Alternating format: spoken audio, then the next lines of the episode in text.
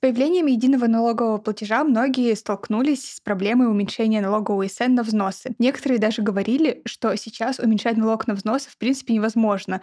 Но это, конечно, не так, а, поэтому в этом выпуске я, Маша, эксперт из Эльбы, расскажу, как платить, чтобы все получалось, все уменьшалось. Подписывайтесь на наш канал или подкаст, и давайте начинать.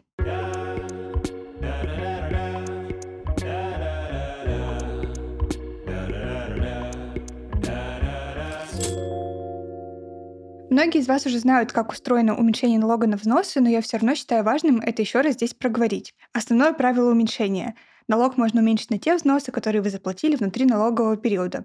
Ну, то есть, если вы хотите уменьшить налог за первый квартал, то взносы нужно заплатить до конца марта. Если хотите уменьшить налог за первое полугодие, то взнос нужно заплатить до конца июня. У нас часто спрашивают, можно ли уменьшать налог текущего года на 1% свыше доходов 300 тысяч за прошлый год. Да, можно. Э, налог в целом можно уменьшать на фиксированные взносы ИП на 1% свыше 300 тысяч и на взносы за сотрудников, даже за прошлые периоды. То есть неважно, за какой период вы платите взносы, важно, чтобы вы заплатили их внутри налогового периода, за который потом будете платить налог. Ну, по его итогам получается. Так что же прошло не так с появлением ЕНП, единого налогового платежа?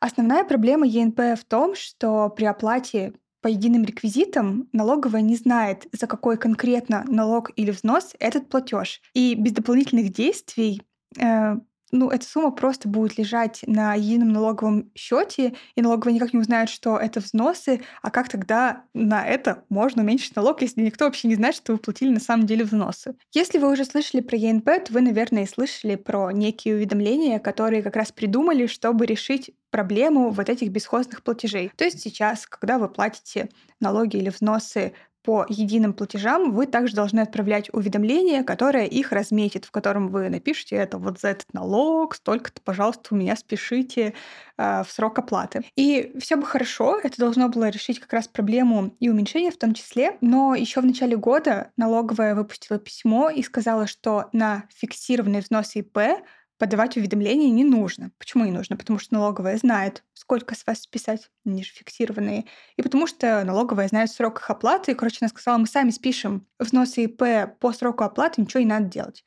Но срок оплаты фиксированных взносов ИП 31 декабря. В этом году и вовсе 8 января следующего года, потому что 31 декабря — это выходной. И нам от этого вообще не легче, потому что взносы спишутся в следующем году, по факту, да, и мы на них никак не сможем уменьшить налог. И как же быть? На самом деле у вас есть целых два варианта. Все вообще не потеряно. Первый вариант предложила сама налоговая, э, правда, в феврале только. Она написала письмо, в котором сказала, окей, в таких случаях можете подавать некоторые заявления о распоряжении средств. Это не то же самое, что уведомление. Это новый документ, и он призван просто зарезервировать деньги на едином налоговом счете. То есть не списать, а зарезервировать. Таким образом, как бы налоговая увидит, что вы платите именно взносы, вы их вот таким способом пометите, и потом э, она не будет против, что вы уменьшили на эту сумму налог. Ну, то есть вы хоть как-то его пометили. Хоть и по факту с единого налогового счета эта сумма не списалась, но она хотя бы размечена. Но здесь есть один очень важный нюанс. Если на вашем едином налоговом счете когда-нибудь появится отрицательное сальдо, то налоговая пойдет э, его погашать за счет вот этих резервов которые вы отложили на взносы, и все ваши планы на уменьшение налога в этот момент, конечно, разрушатся. Поэтому, ну что, единственный совет следите за тем, чтобы у вас не образовывался минус на едином налоговом счете. Как интересно за этим следить, когда единый налоговый счет в целом не работает. Такой, хорошо, я буду следить, заходишь в личный кабинет, а там э, ведутся работы. Давайте теперь на примере разберем, что зачем мы должны платить, если мы выбираем вот этот первый вариант с заявлением. Допустим, мы хотим уменьшить налог за первый квартал. Тогда мы с вами должны заплатить взносы до конца этого квартала, то есть до конца марта. Также мы должны подать заявление о распоряжении средств о том, чтобы эти деньги заморозить. Подать мы его тоже должны до конца марта. Причем э, налоговая осуществляет зачет в течение дня после подачи, поэтому на последний день точно не стоит этот откладывать, не знаю, там вот сейчас 20 числа, например, марта, вот лучше в этих числах уже точно это сделать, заплатить взносы и подать заявление. Дальше придет апрель, и придет э, время платить уже непосредственно сам налог УСН. Так как вы в марте все сделали правильно, я надеюсь, вы можете уменьшить этот налог на взносы и заплатить уже его поменьше. Так как в этом случае вы платите налоги э, по единым реквизитам, по единым вот этим КБК, Помните, что налоговая без уведомления никак не поймет, что вы платите именно налог УСН. Поэтому до 25 апреля вы должны будете подать уведомление на оплату этого налога, этого налога УСН, да, то есть там напишите, сколько вы его рассчитали и что это именно налог УСН. А 28 апреля вы непосредственно должны уже сам налог этот заплатить.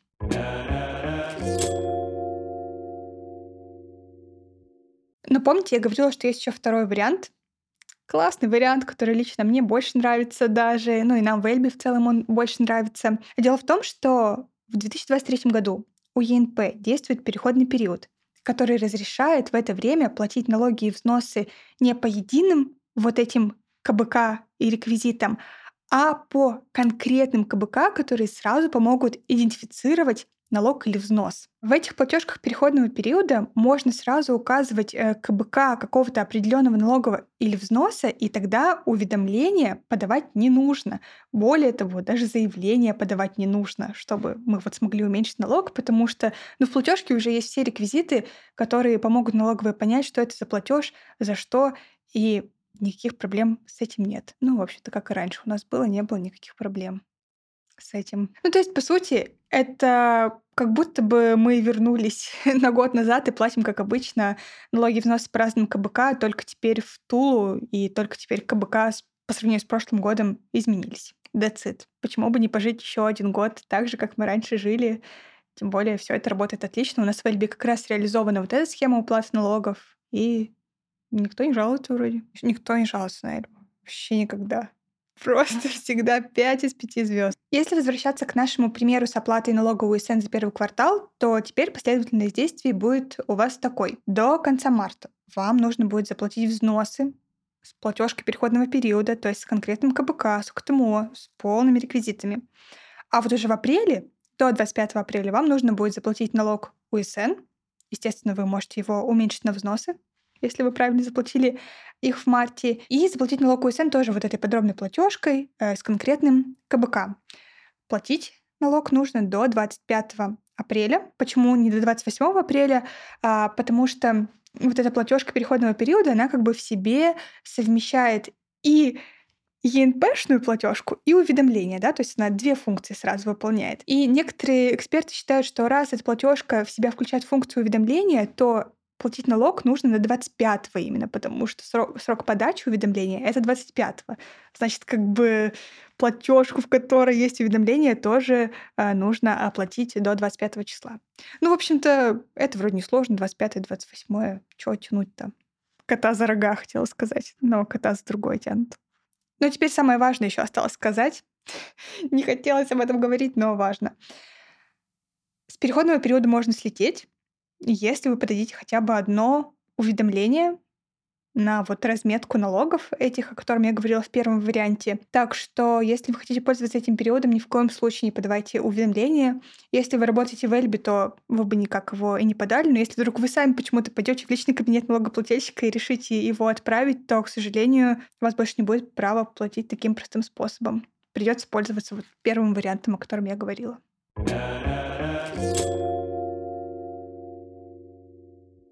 Вот все.